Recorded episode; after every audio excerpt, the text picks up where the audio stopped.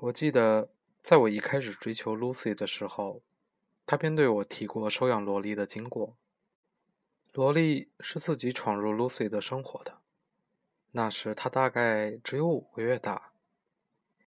那是一个暴风雨突如其来的夏日早晨，这只大狗走在乌云笼罩的天空下，身上淌着血，最后来到 Lucy 家的门口。当时，Lucy 正匆匆在屋内群巡，把窗户一个个关上。就在这个时候，听见外头传来一声低沉的哀鸣，接着是一阵短促急切的犬声。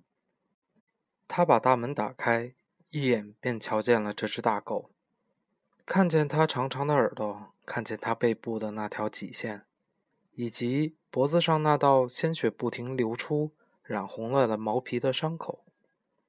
“嗨，你是谁？”Lucy 说。他蹲下去查看是否有项圈或者狗牌，但他身上并没有这些东西。你等等，别动啊！他说，马上跑回屋内拿了一条浴巾。Lucy 把狗抱进屋里，用蘸了温肥皂水的毛巾清洗它的伤口。当他手上的毛巾触及萝莉的伤口时，萝莉缩了一下，但一声也没有吭，也无意张口咬 Lucy。这个伤口不大，但看起来很深。Lucy 立刻拿下。摆在冰箱上面的电话簿，寻找兽医的电话。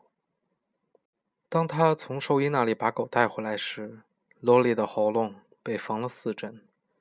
医生说他无法确定这个伤口是如何造成的，喉咙上没有咬痕，所以他不认为这是和别的狗打架的结果。他猜萝莉可能被某种低矮的有刺灌木缠住，或被某块粗糙的金属勾住。才会扯开皮肉，造成这个伤口。不过，这个伤口的边缘十分平整，因此他也不排除可能是由人类造成的。虽然他想不出这么做的动机。Lucy 本来还很积极地寻找这只狗的饲主，但医生最后的这个推测让他犹豫了起来。此外，他和萝莉相处的时间越久，就越舍不得把它还给别人。他写好草稿，准备在报刊上刊登的寻找失主启事，一直放在厨房的桌子上，没有寄出。而那些以复印号打算张贴在社区里的告示，也最终没有贴出去。他一直注意有没有人在寻找一只罗德西亚脊背犬，但失主一直没有现身，这让 Lucy 感到非常高兴。从那之后，萝莉每个晚上都睡在 Lucy 的床边。大大的狗爪在酣梦中的抽搐，而当 Lucy 工作的时候，它也一整天跟前跟后。这就是萝莉和 Lucy 相依相伴的经过。最近，我已经开始研究萝莉的发声，考察它已懂得发出的声音。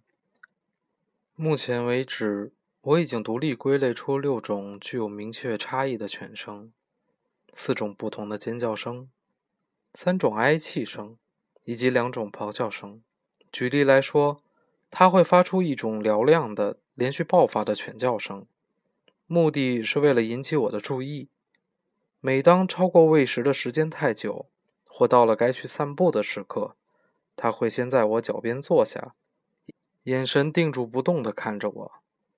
等好一段时间过去，我仍没有任何反应时，它便会发出这种叫声。另外，它会发出一种声音较小、音阶较低的咆哮声。这种声音是从喉咙深处发出的，节奏相当缓慢。时机则是它在听见屋外远处有车门关上声音的时候，而这位锁上车门的车主。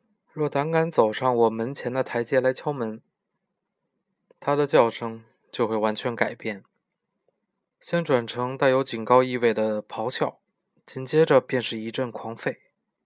当我出门一段时间才回家时，它就会用短促、愉悦的音阶来欢迎我。当我不小心踏错一步，一脚踩到它的尾巴上时，那凄惨又夹杂着惊怒的哀嚎，往往会让我差点滴下眼泪。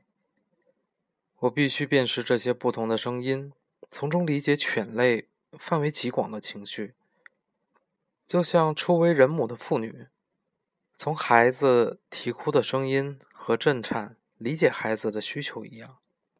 我必须继续前进，直到完全明白萝莉叫声的意义为止。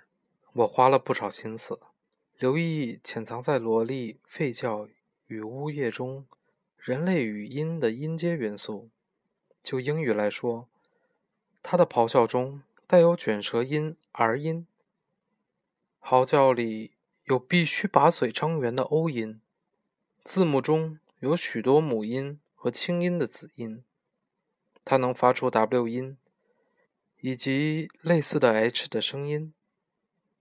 当它咳嗽时，可以形成比较硬的喉音。在它躺在地上。把肚皮翻过来任我抚摸时，他卷起舌头，有时可以发出近似于一的声音。真正难倒他的是需要配合嘴唇才能发出的辅音。他怎么也发不出 b，发不出 p，也发不出 v。因此可以肯定，他永远也没有办法念出我的名字，保罗· （Paul）。但。我仍很希望有朝一日，他能讲出自己的名字。在昨天，我读了一个消息：那所关了温德尔·赫里斯的监狱刚开始进行了一个计划。他们让表现良好的犯人替盲人训练工作犬，以此作为他们纠正的行为重返社会的一部分内容。看来，那位恶名昭彰的狗屠夫是不可能参与这个计划的。至少我希望是这样。但是，对判了三年徒刑、只能与人类相处的赫里斯来说，当他从监牢狭隘的小窗户看出去，见到外头的狗儿在嬉戏时，不知道他会有什么样的感受。为赫里斯这个人会如此吸引我，我无法说清。但我猜这可能是一种同类的感觉。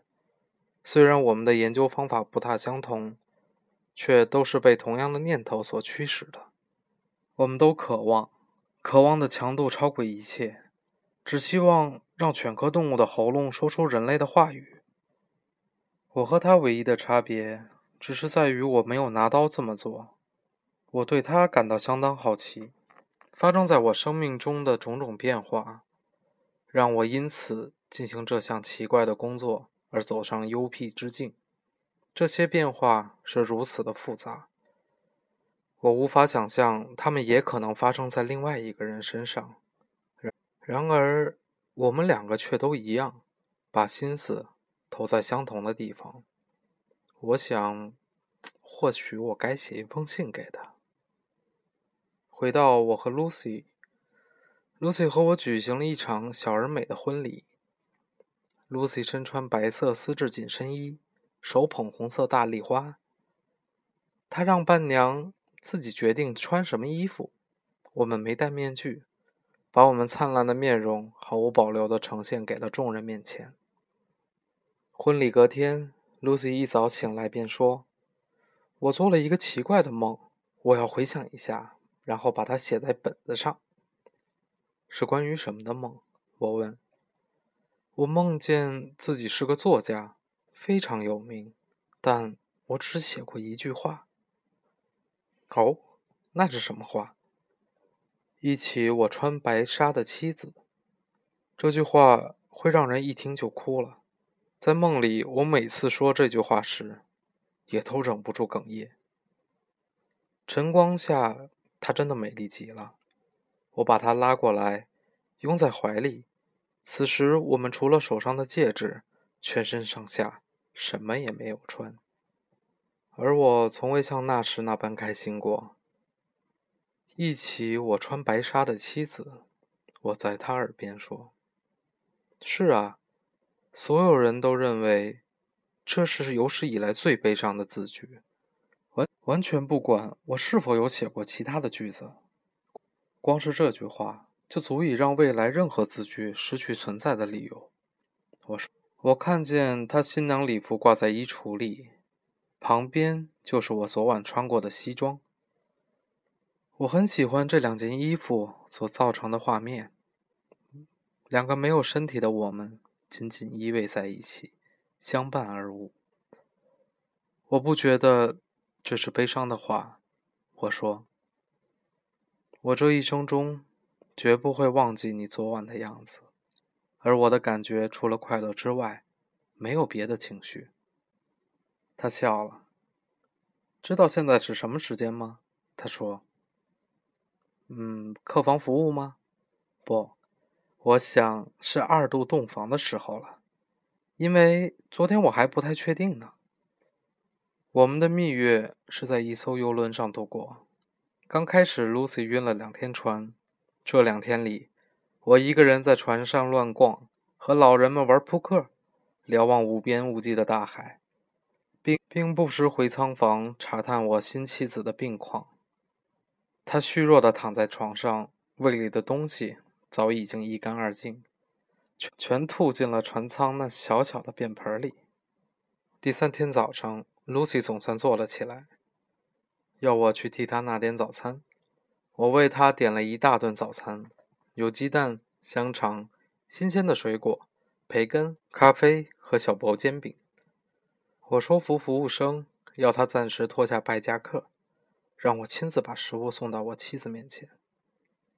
我到那里时，发现她靠着头枕坐着，一头可爱的乱发披在脸上。从现在起，我心里，我们的人生就要开始了。我亲自一口一口的喂她，直到她吃不下任何东西为止。接接着，我替她更衣，带她走出舱门。让他看看这两天所错过的东西。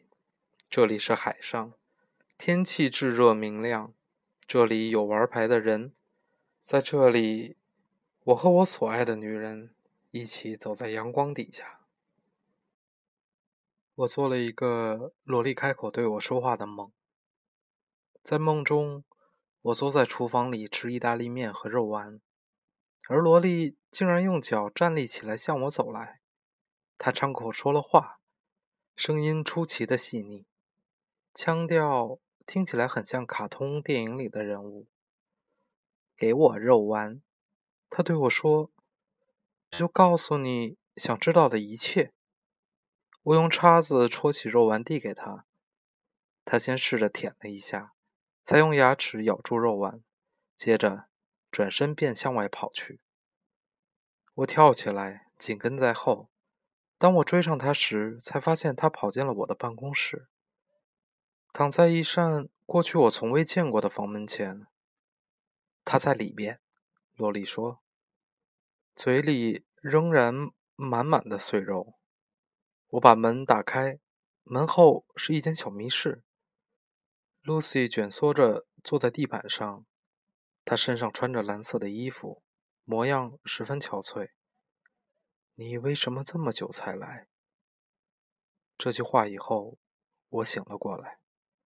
一开始心中满是狂喜，好一会儿我才察觉自己的处境，发现自己仍是孤零零一个人。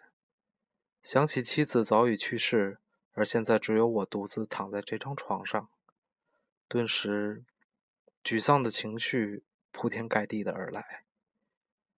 我坐起来。打开电灯，天快亮了，而萝莉正睡在床边的地板上。萝莉，我轻声叫她，她立刻抬起头。妹妹，上来，上来！我拍着床垫。平常我没有邀请她上床的习惯，因此必须把这个指令重复说两次，他才乖乖的照做了。他打了个哈欠，站起来，伸了个懒腰。然后跳上床铺，在我身边躺下。我轻轻抚摸他。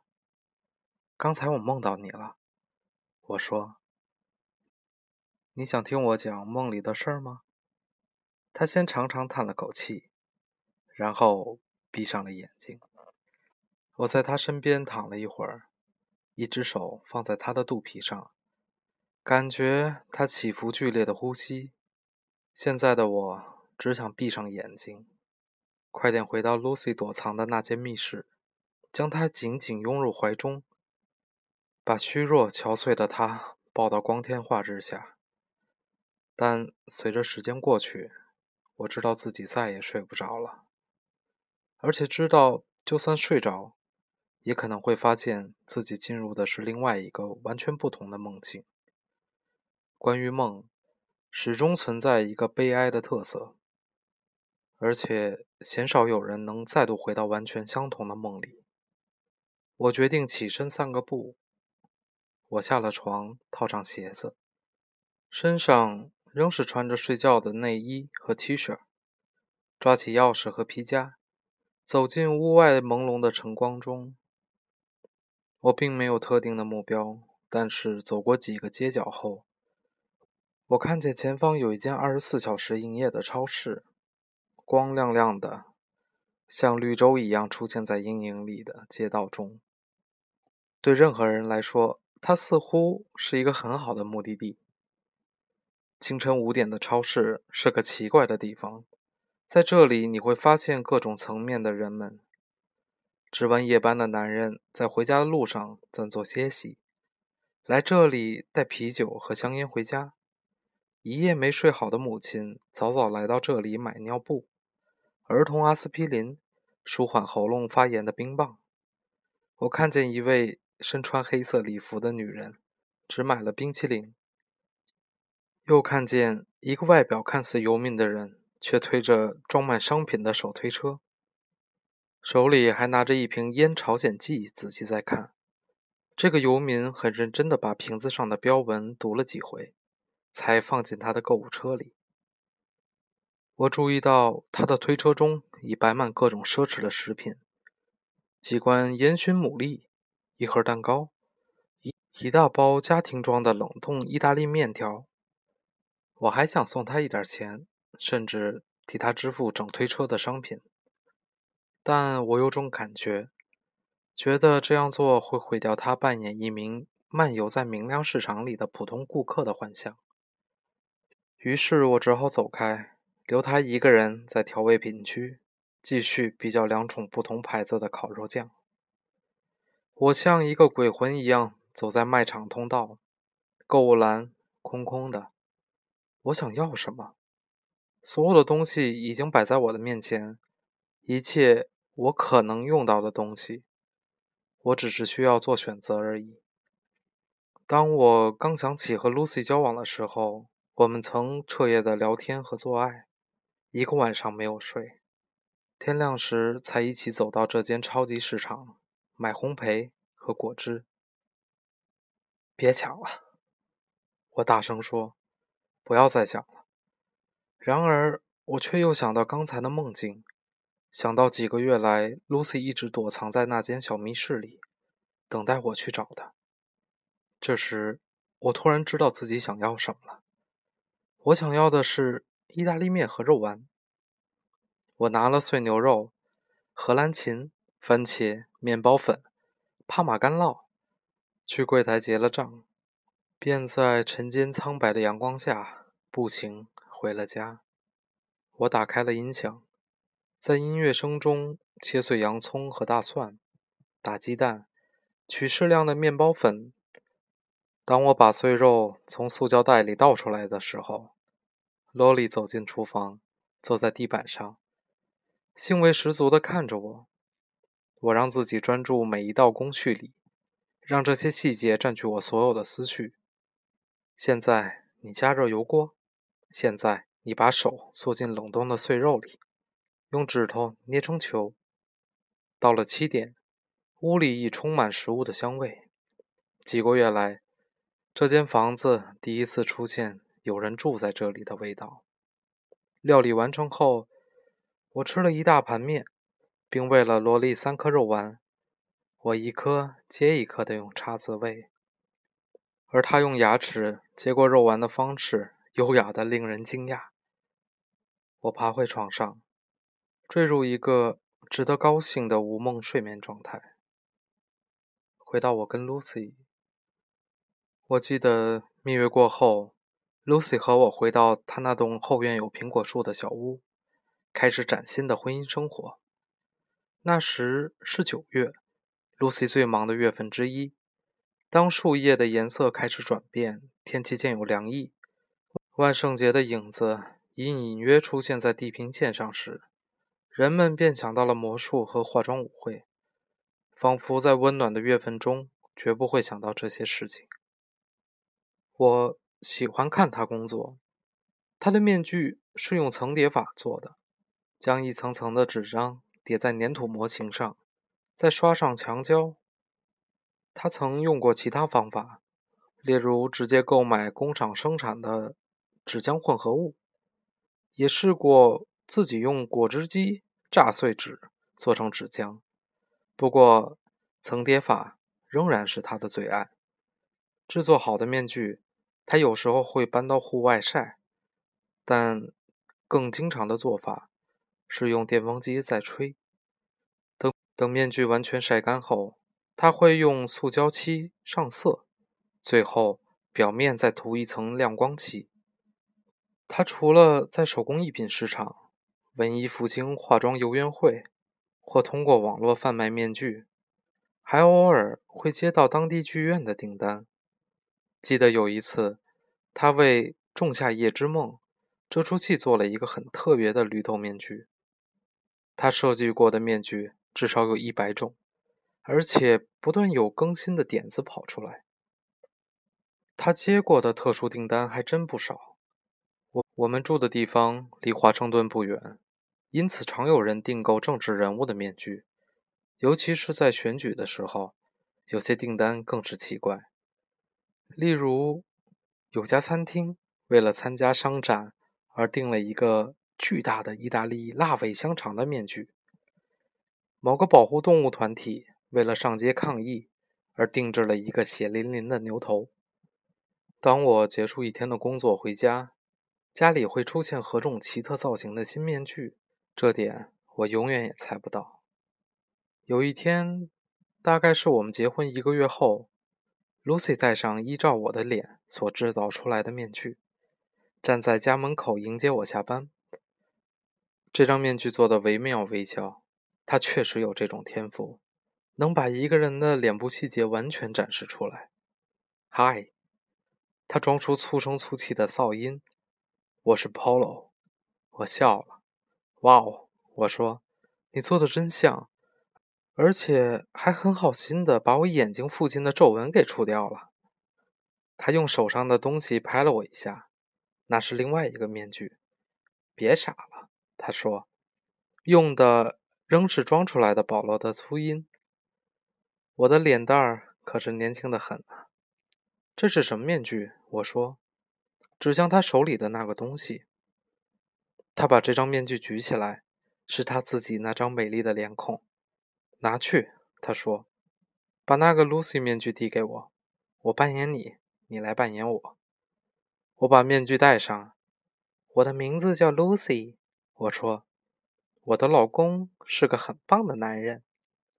Hi, Lucy。他说：“你真是个辣妹。”我不会这么说的。我马上抗议：“是啊，不过你应该这么试试。”他挽着我的手，拉我走进客厅，一起坐在沙发上。“来吧。”他说，“告诉我一些和你有关的事儿。”这个嘛，我尽可能模仿 Lucy 的声音，但说服力并不太强。正如你注意到的。我是一个超级辣妹。他笑了出来。你看，他说：“这并不难吧？”我是一个很有天赋的艺术家，我非常非常聪明，也很有幽默感。我环顾客厅找灵感，而且看来今天的房子都扫过了。这不是我的职责，我真是太伟大了。希望以后不要变成管家婆才好。真好玩。你说的一点也没错。当你在家里做家务时，的确是这么想的。不过，反正今天的工作都已经做完了，而且还剩下许多时间，所以这点家务也无所谓了。好了，你的部分够了，现在该来讲讲我的了。没问题，我说。你是什么样的人？嗯，我想想，我是一个很优秀的男人，是顶尖的教授。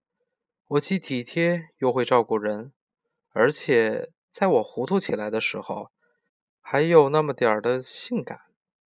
哇，够了够了！我说，你这么说不会感到害臊吗？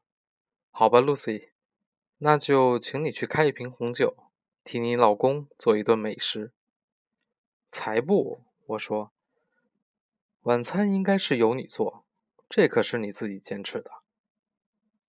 隔天，我在沙发后面的墙上钉了两个钉子，把我们的脸部面具挂了上去。直到现在，保罗和 Lucy 的脸仍挂在那里，仍带着新婚时的微笑，俯视我的一举一动。我把 Lucy 的面具拿了下来。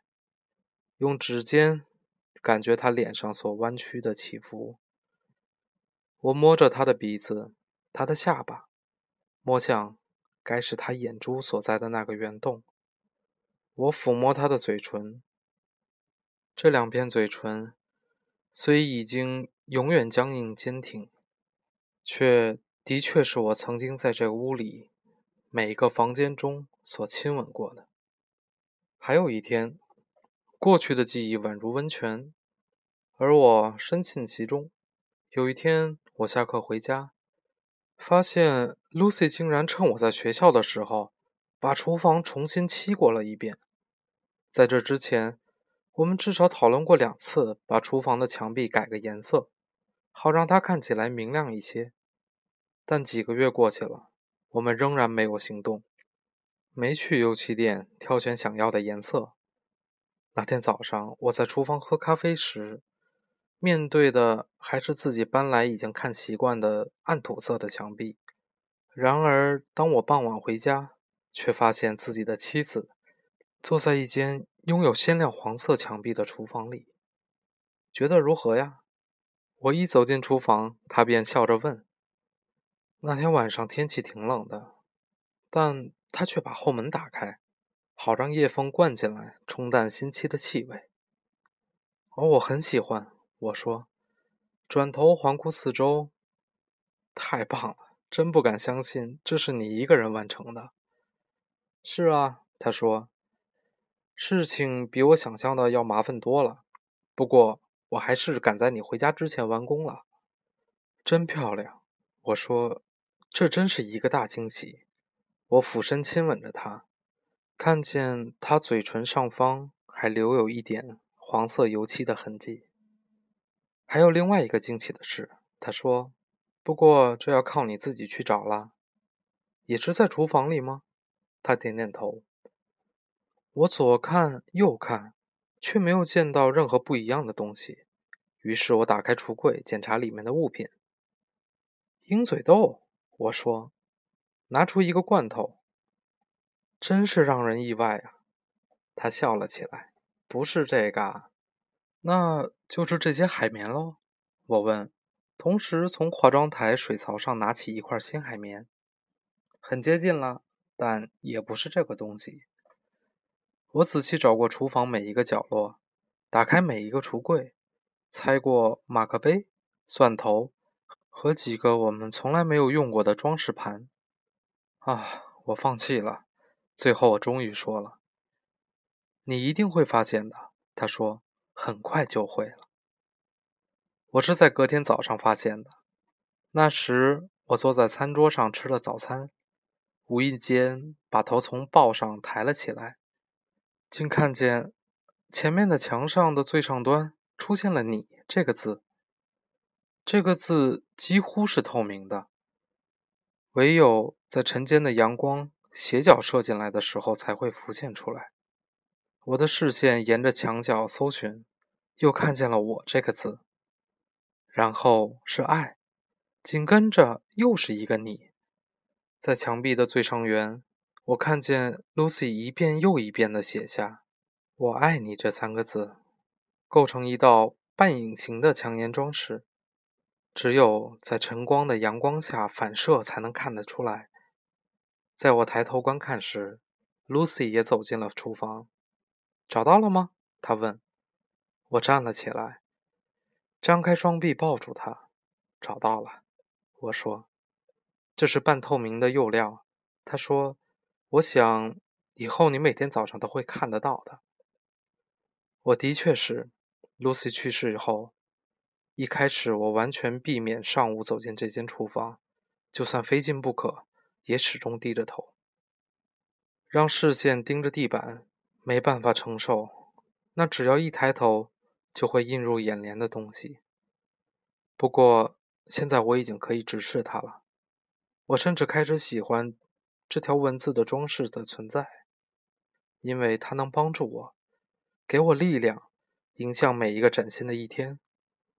有些早晨，我煮完咖啡便坐在厨房里，消磨一个小时或更长时间，就这么看着阳光上墙的移动，照亮墙缘每一个字，重复的看，直到午后的阴影漫过来，盖掉那些字眼为止。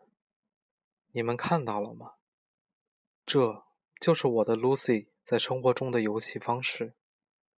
它不正是保持着这种游戏的态度，让所有的事物都染上了色彩？我环顾他遗留下的每一件东西，怀疑是否可能还有别的惊喜存在？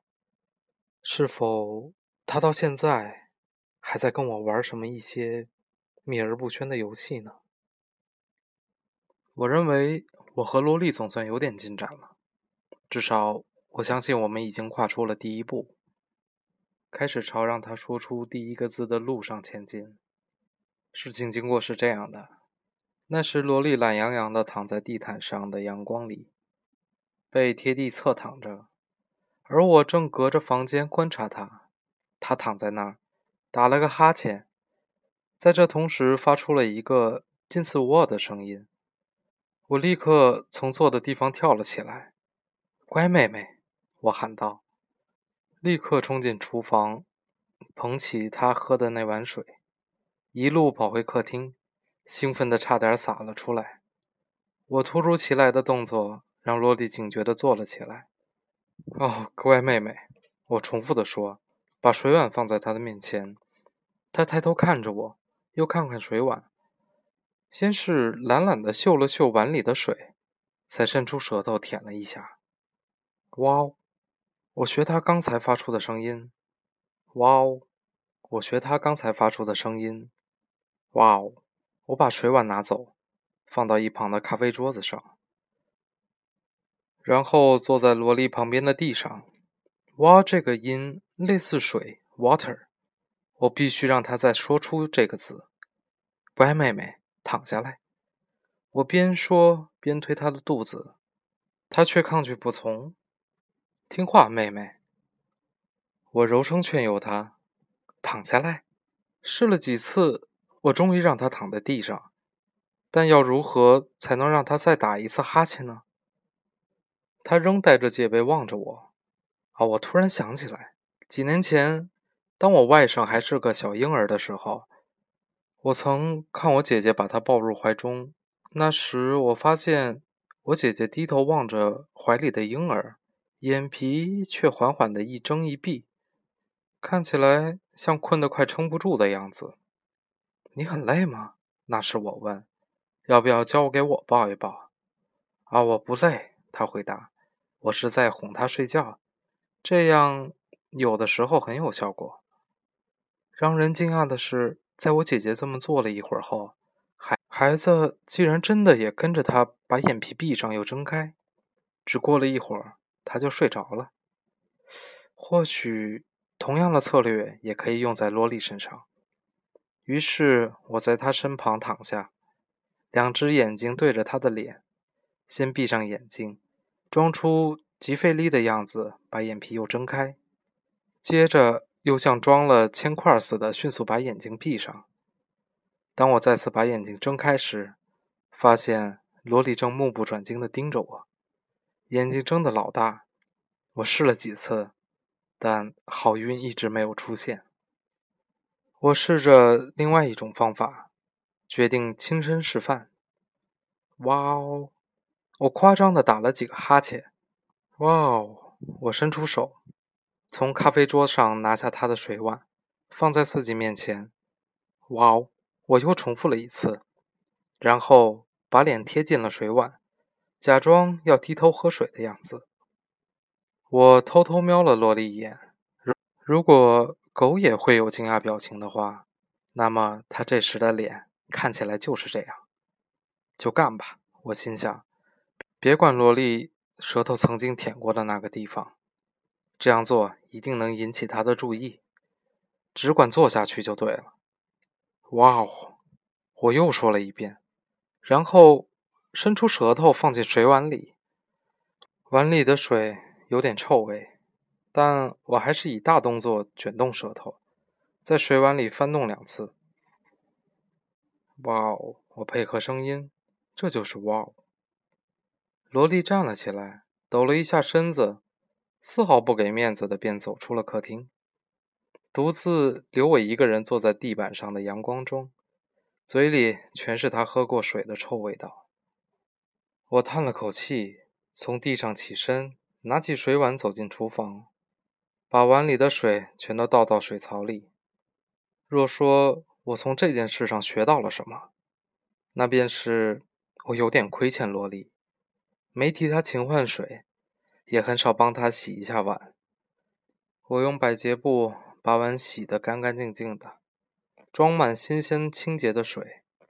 然而，就在我打算把这个水放回平常的位置的时候，我突然停下了动作。如果我让萝莉自己过来讨水喝，会如何呢？我脑中闪过这个念头。当然，不能让狗的饮水短缺，这是狗饲主遵守的最重要一条规则。不管翻开哪一页的宠物饲养手册，都一定会看到这一条规则，而且有些还会用粗大字体写道：“一定要准备足够新鲜干净的水，好让你的狗能够随时饮用。”不过，我并不打算长时间让它脱水，只是想把握萝莉过来找水喝的时机，利用机会教它学会“哇”这个字。就算不成功，我最后还是会把水给他，因此应该无伤大雅。打定主意后，我便把这碗水放在梳理台上，耐心等待萝莉口渴的时机。我呢，也没浪费等待的时间，继续研究工作。我打开笔记本电脑，继续上一次做到一半的书名整理。书架上端第二层的书。在被 Lucy 调整后，排列次序如下：三振出局，棒球运动史，我的；你的狗也能成为好莱坞明星，他的。这本是我在旧书店偶然发现的，心想 Lucy 肯定会喜欢，便买下了它。他也的确很喜欢这本书。两个人的食谱，这是我们的，这是朋友送给我们的结婚礼物。灰姑娘，我的，这是一本访谈录，对象是当年曾在埃德萨利文演出上听过 Beatles 第一次演唱会的女性观众。别闭上眼睛，Lucy 的，她特别喜欢看这种惊悚小说。把我放进动物园，Lucy 的，这是她从小看到大的图画书。全球泥土面具大观，Lucy 的。作伴出游北加州，我们的。有一次，我们获邀到旧金山参加朋友的婚礼，便计划顺道一路玩下去，到这个红酒之乡。但这场婚礼竟在最后一刻取消了。我们一直搞不懂为什么，只是听说好像是新娘和新郎的爸爸出了丑闻，这趟旅行一直没有成行。狗与猫急救大全，Lucy 的眼睛的盛宴，Lucy 的。这是一本又大又厚的食谱，里里面有复杂的菜单和精美的图片，但我们两个都不曾用过。我有个梦，民权运动和现实生活，我的小游戏是《旅途解闷良方》，这是我们的。这本书是我们第一次佛罗里达之旅中买的，用用来排遣漫长的回程时光。当我输入最后一本书名时，听见萝莉的脚步声从厨房前的甬道上传了上来。我立刻起身，跟在她的后面，看着她放在饲料盆和水碗的地方闻来闻去。她舔了舔空空的饲料盆，好像找到了一点早餐留下来的残渣。接着，她又嗅了嗅地板，那里是水碗平常所放的地方。哇哦，萝莉，我说，你是不是想要哇哦？他抬头看着我，轻轻地摇了两下尾巴，说：“哇哦，萝莉。”我抚摸他喉咙的皮肤，他发出一声不耐烦的声音，声音听起来就像“嗯嗯嗯”，而不是“哇哦”，但总算有了进展。乖妹妹，我说，现在说“哇”。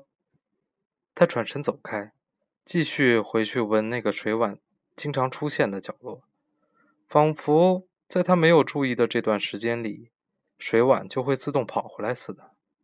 也许他不够渴，我才无法成功。于是我决定加点筹码。我从厨房的柜子里拿出一包薯片，一块一块的拿给他吃。他大口咀嚼着薯片的声音，一时响彻厨房。等他吃足了薯片后，我扭开水龙头，他立刻充满期待地看向水声的来源。